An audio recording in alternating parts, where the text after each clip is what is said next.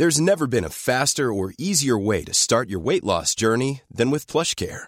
PlushCare accepts most insurance plans and gives you online access to board-certified physicians who can prescribe FDA-approved weight loss medications like Wigovi and Zepbound for those who qualify. Take charge of your health and speak with a board-certified physician about a weight loss plan that's right for you.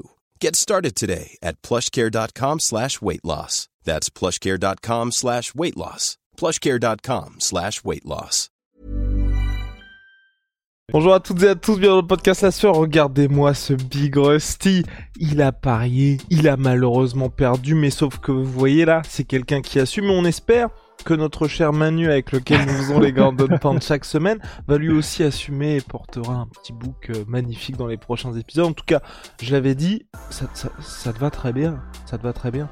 Bah, ça change en tout cas. Bah, la question que je me euh, pose, c'est pourquoi t'as pas, tu l'as pas fait un petit peu plus tôt. Parce que là, euh, déjà que Monsieur est particulièrement dérangé quand il est dans des lieux publics, euh, je, je n'aimerais pas, je n'aimerais pas être à ta place. Là. Non, par contre, ce que je déconseille, euh, je sais plus avec qui on en parlait la dernière fois, euh, mais ce que je déconseille, c'est ne faites pas une Iroquoise, les gars, parce Ah. que les Iroquoises, j'ai fait l'expérience euh, il y a quelques années, et en fait, euh, les grands-mères changent de trottoir quand elles vous voient. Bah tu Donc, à la limite, ça, Mais oui. bah, c'est c'est marrant quand même, hein, c'est c'est qu'une coiffure quand ils pensent, mais. Donc voilà, ça, je pense que tout le monde peut le faire, mais euh, l'Iroquoise, euh, ouais, dites-vous bien que vous allez passer pour un sale bandit. Tout le monde peut le faire, mais il n'y a pas tout le monde qui peut bien porter cette couleur de cheveux. Bon, bravo Voilà. Big Rusty. Et je vois déjà les vannes. Ouais, Guillaume, t'as pas pu le faire. Bah non, je peux pas le faire, les gars. Bah non, bah non. bah les non. sourcils, non Bah non. Ah Bref, allez, on va parler d'Aljamain Sterling contre Henry Ouais. Cerudo. C'est ce que l'UFC a envie de faire à Perth, en Australie, selon toute vraisemblance comme main event. Un vrai choc qui, moi, me hype particulièrement parce que on va savoir dans les deux cas. Il y a pas mal d'histoires, on va en parler. Et puis surtout pour Sean O'Malley, ce que ça implique, moi aussi je suis très très chaud. Big Rusty, générique.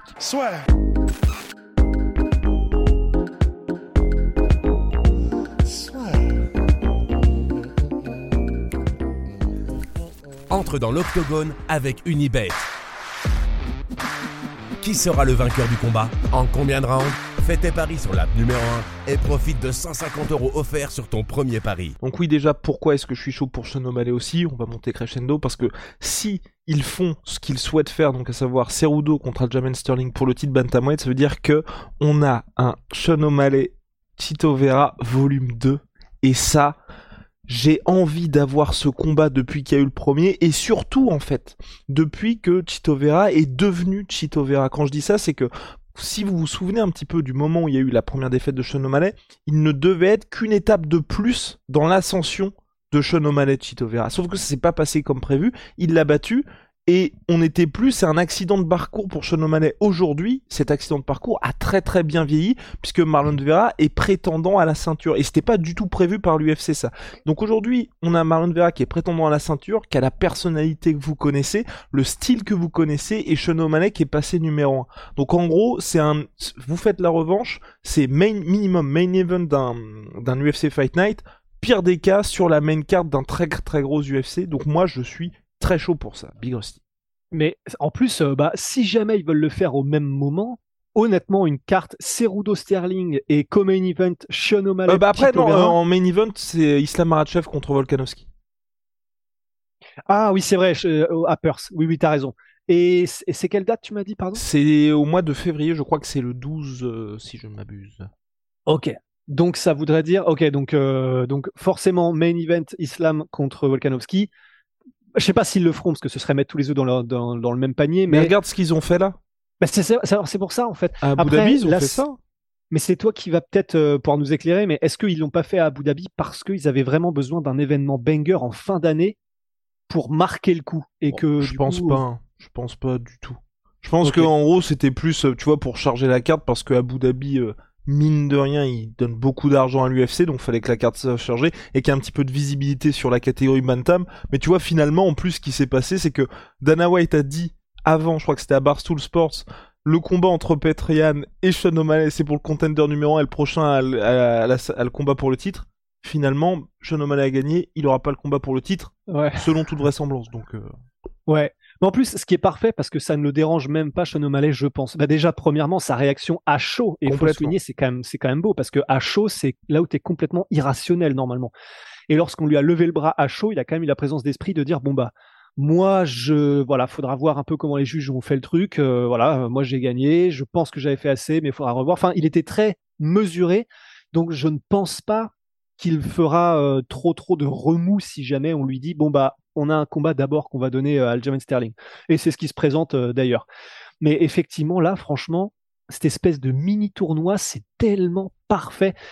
Et Cerudo, il peut être prêt. Hein. Il n'y a, a, pas de lézard. Il peut être prêt pour février, euh, tu sais, avec l'USADA et tout. Ouais, parce que là, justement, ça fait un moment qu'il est entré dans le, qu'il est retourné dans le pool, USADA, donc c'est parfait. Et donc, pourquoi c'est intéressant? Donc déjà, il y a Dana White qui en avait parlé lors de la conférence de presse. Cerudo potentiellement confirmé ensuite par El que l'UFC ciblait ça c'est parfait pour l'UFC, c'est parfait stylistiquement parce que là vous êtes en train de voir, je pense, Sterling, on est en train de se dire mais qui peut arrêter ce mec? Quand je dis qui peut arrêter, c'est là il a masterisé son style et surtout le fait de se dire bah mine de rien, il y a quand même une chance non nulle pour que je finisse par euh, daber euh, en étant inconscient si euh, ça va un petit peu trop debout, le chaos contre Marlon Moraes. Et maintenant voilà, c'est prise de risque, on essaye de d'être proche de hein. zéro là-dessus, exactement, phaser pleine, et ensuite une agressivité dans la recherche de soumission, ground and pound, et puis même dans le contrôle total du combat qui force le respect. Sauf que là, face à lui, toc toc toc, monsieur Henri Cerudo, ancien champion olympique, qui peut très bien vous martyriser dans le clinch si ça commence à sentir mauvais debout, qui peut aussi, si ça sent mauvais debout, bah, maîtriser ouais, je vais dire maîtriser un petit peu Dimitri Johnson, ou en tout cas le harceler durant 25 minutes non-stop. Et s'il y a bien quelqu'un qui peut, et c'est pour ça que moi je, je ce combat-là m'intéresse, qui peut dominer Sterling dans son domaine de prédilection, c'est lui. Même si je pense pas, à mon avis, Cerudo va pas s'aventurer là-dedans, mais rien que pour ça, tu vois, j'ai envie de le voir parce que c'est un combat un peu comme ce qu'on a eu là entre Charles Oliveira et Islam Makhachev. Ça pose une question, mais une question où on se dit, dans le domaine de prédilection, le gars peut peut-être apporter une réponse à un mec où on se dit c'est le meilleur à l'instant T dans la catégorie. Et ça, pour moi, c'est ça fait partie des chocs qui sont très très rares. Ben ouais, ben c'est clair. C'est là, ça va être vraiment une définition de qui veut aller où, parce que là, euh, ils vont se regarder et tu prends un risque, quel que soit le domaine. Hiring for your small business? If you're not looking for professionals on LinkedIn, you're looking in the wrong place. That's like looking for your car keys in a fish tank. LinkedIn helps you hire professionals you can't find anywhere else, even those who aren't actively searching for a new job but might be open to the perfect role. In a given month, over 70% of LinkedIn users don't even visit other leading job sites. So start looking in the right place. With LinkedIn, you can hire professionals like a professional. Post your free job on linkedin.com slash achieve today. Et c'est ça qui est bien, c'est que bah, tu dans le build-up là du combat entre Sterling et Dillashaw, euh, Dillashaw est en mode bah là, moi je suis un, un, lutteur de division 1, un ancien lutteur, tandis que lui il était division 2 ou 3, je sais plus, je vais lui montrer ce que c'est. Et, euh, Sterling avait répondu donc euh, dans les, dans les, dans les trailers, bah écoute, euh, t'es peut-être un, un, lutteur de division 1, mais je suis quand même meilleur que toi en MMA, tu vois, enfin quelque chose dans, de cet acabit. Et force est de constater que là, c'est effectivement, c'était le cas. Alors, difficile de juger parce que là, on juge sur les premières minutes du combat entre Sterling et Dillashaw, mais quand même, faut noter que avant que Dillashaw se déboîte l'épaule, ben, il avait quand même réussi à lui choper le pied et à le mettre au sol Sterling et assez rapidement relativement, ce qui est, déjà assez impressionnant face à un mec comme Dillashaw. Donc effectivement, qui de Cerudo ou de Sterling va décider de déclencher pour peut-être aller au sol? Et s'il reste debout, ça reste très intéressant parce que ben Cerudo, c'est quand même un gars qui a été capable dans différents combats, alors je pense donc notamment à Marlon Moraes et aussi à Dominique Cruz, de perdre le premier round et les premières minutes d'un combat, donc être en mode dépassé et faire des ajustements extrêmement intelligents et euh, techniquement, tactiquement surtout, euh, ouais, vraiment impressionnants pour changer complètement radicalement la balance. Donc il n'est pas non plus facile à prendre debout Cerudo, pas du tout. Et c'est un de ces gars qui est extrêmement vicieux dans le sens où plus le combat avance, plus il vous capte et plus vous êtes vous-même. Euh, c'est pas pris au piège, mais où ça va être de plus en plus difficile de trouver des solutions contre lui. Si ce n'est l'inverse, c'est même lui qui va commencer à salement vous mettre dans le mal. Donc ça, à coupler au fait que Sterling debout, c'est pareil, hein, c'est pas non plus n'importe qui debout. Il a une, un striking qui est extrêmement peu académique, mais à part des gars comme Yann, il peut troubler n'importe qui dans la division. Honnêtement, là, on a encore un choc de très très haut niveau, où que ça aille. C'est parfait, c'est parfait. Et, évidemment, je pense que vous êtes peut-être inquiet pour Henri Cerudo. Moi, je me fais absolument pas de soucis. C'est un mec qui a une hygiène de vie.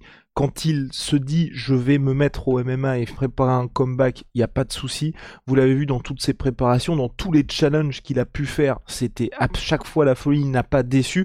Et en plus, c'est quelqu'un qui, durant toute son absence sportive, quand je dis sportive, en tant que combattant, il s'est transformé en excellent coach avec son gym. Et avec euh, bah, quand je dis excellent coach, il y a peut-être pas toujours eu la victoire, je pense notamment à Wiley Zhang contre Rosna Mayunas, mais à chaque fois on voyait la touche Henri Cerudo et parmi quand Figueredo, Figueredo où là pour le coup ça a marché contre euh, puis un certain John Jones aussi euh. exactement, ça a marché contre Moreno. Enfin bref, Figueredo c'était contre ouais, contre Moreno ouais pour le pour le combat où il a de la reconquête. Donc bref, je je me fais aucun souci pour le nouveau Henri Cerudo qui va revenir, c'est quelqu'un qui était parti du MMA parce qu'il voulait faire une pause bien méritée parce que le run qu'il a réussi à faire, sauver la catégorie flyweight, monter en bantam, battre Marlon Moraes, je vous invite tous à regarder le combat parce que ah les ajustements que le mec a fait, quand vous regardez le premier round, clairement tout le monde se dit c'est mort, il va se faire rouler dessus parce qu'il se fait rouler dessus. Et il arrive à retourner le truc et à finaliser Marlon Moraes pour ça, mais respect éternel. Donc euh, Bref, je ne me fais aucun souci sur le CO2 qui revient. S'il revient, il sait ce qu'il attend, il sait pourquoi il revient. Donc euh, non, moi j'ai aucun souci. Et puis en plus, si tout se passe bien, moi j'ai une petite pièce, j'ai une petite pièce sur un Cerudo qui tente, si il gagne en bantam, qui est en train de monter en featherweight. Ouais, non, c'est clair. Et mais mais c'est ça qui est très intéressant aussi, c'est que ils ont tous les dents longues là, tous les gars qui arrivent euh, pour, le top de la KT, parce que que ce soit Vera, Petrian, Cerudo ou même Aljamain, même s'il est champion, il a encore tellement de choses qu'il veut montrer, qu'il veut prouver et s'établir en tant que champion. Il est en train que c'est vraiment ça bouge là, ça bouillonne en fait. Et c'est vrai que Aljamain Sterling qui disait euh, bon bah j'ai l'impression que l'UFC fait tout pour essayer de trouver un mec pour me détrôner. bah après, tu as envie de répondre, bah c'est normal, enfin c'est ce qu'ils sont censés faire. Mais euh, et lui le disait dans le sens un peu négatif, dans le sens euh, ils ne me veulent pas en tant que champion. Alors, est-ce que c'est vrai ou pas? J'en sais rien. Moi, personnellement, et j'ai l'impression qu'on est beaucoup, il commence à vraiment, vraiment euh, m'impressionner en tant que, pas que en tant que combattant, parce que ça, ça a toujours été le cas, mais même en tant que champion. Et là, il la call out. De toute façon, il a call out tout le monde après sa victoire à l'UFC 280 Sterling. Mais au fond de lui, je pense qu'il doit se dire, en vrai, là, tout de suite, Cerudo, c'est peut-être le mieux qui puisse arriver parce que s'il nettoie Cerudo, s'il le désinfecte, c'est un énorme nom qu'il accroche à son palmarès. Hein. Alors certes, il va d'énormes challenges en énormes challenges et ce sont pas des défenses de titre euh, normales, c'est clair. Mais si jamais il sort vivant de son run, franchement, ah non, mais c'est ouf. Et puis même pour hein. Cerudo aussi. En fait, c'est pour ça que j'adore ce combat-là. Et on en parlait avec Russ quand on avait fait le podcast sur Islam Makhachev contre Volkanovski. Dans les deux cas, là, voilà, on a un combat où ce n'est pas, par exemple, Dominique Cruz contre Henri Cerudo.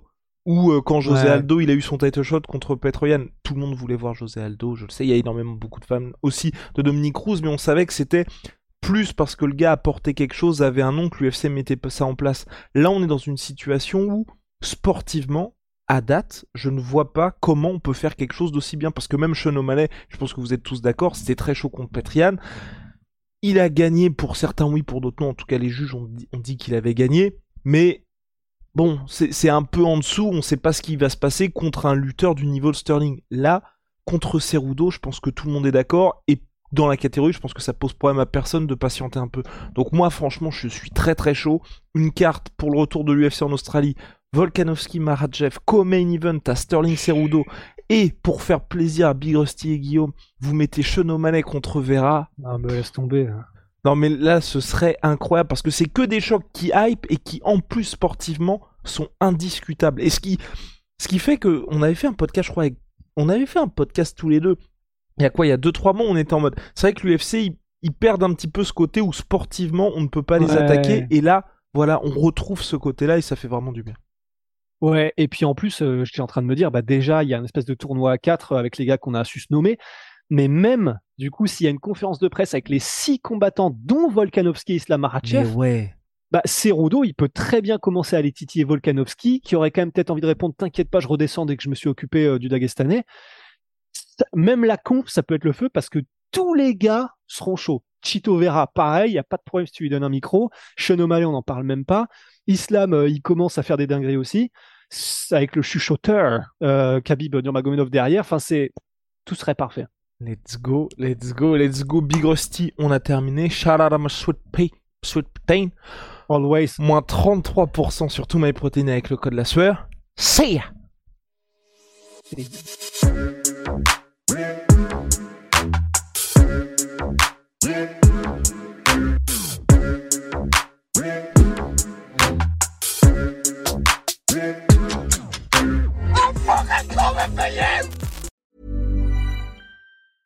Acast anbefaler. Mit navn er Anders Morgenthaler. Over for mig sidder Roald Bergmann. Vi har lavet en ny podcast, der hedder Dopaminklubben. Og Dopaminklubben er en klub, hvor ADHD er fucking sjovt, og hvor det griner. Det behøver ikke at være super alvorligt. Vi er skide trætte af alle de der podcasts, der forklarer mig og nederen der. Vi gør grin med vores ADHD. Mulig ADHD. Ja, vi udreder mig, fordi nogen siger, at jeg har det. Jeg ved det ikke rigtigt, det finder vi ud af. Vi har i hvert fald lavet vedmål.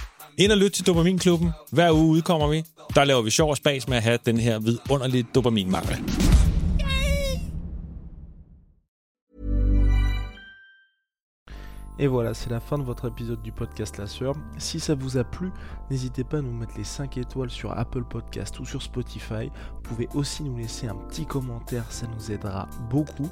Et si vous voulez aller plus loin avec nous, vous tapez La Sueur sur toutes les plateformes ou sur les réseaux sociaux, vous nous trouverez. Et là, vous nous écoutez très certainement en audio. On est aussi en vidéo sur YouTube, mais également sur Snapchat. Là encore, vous tapez la sueur et on sera là.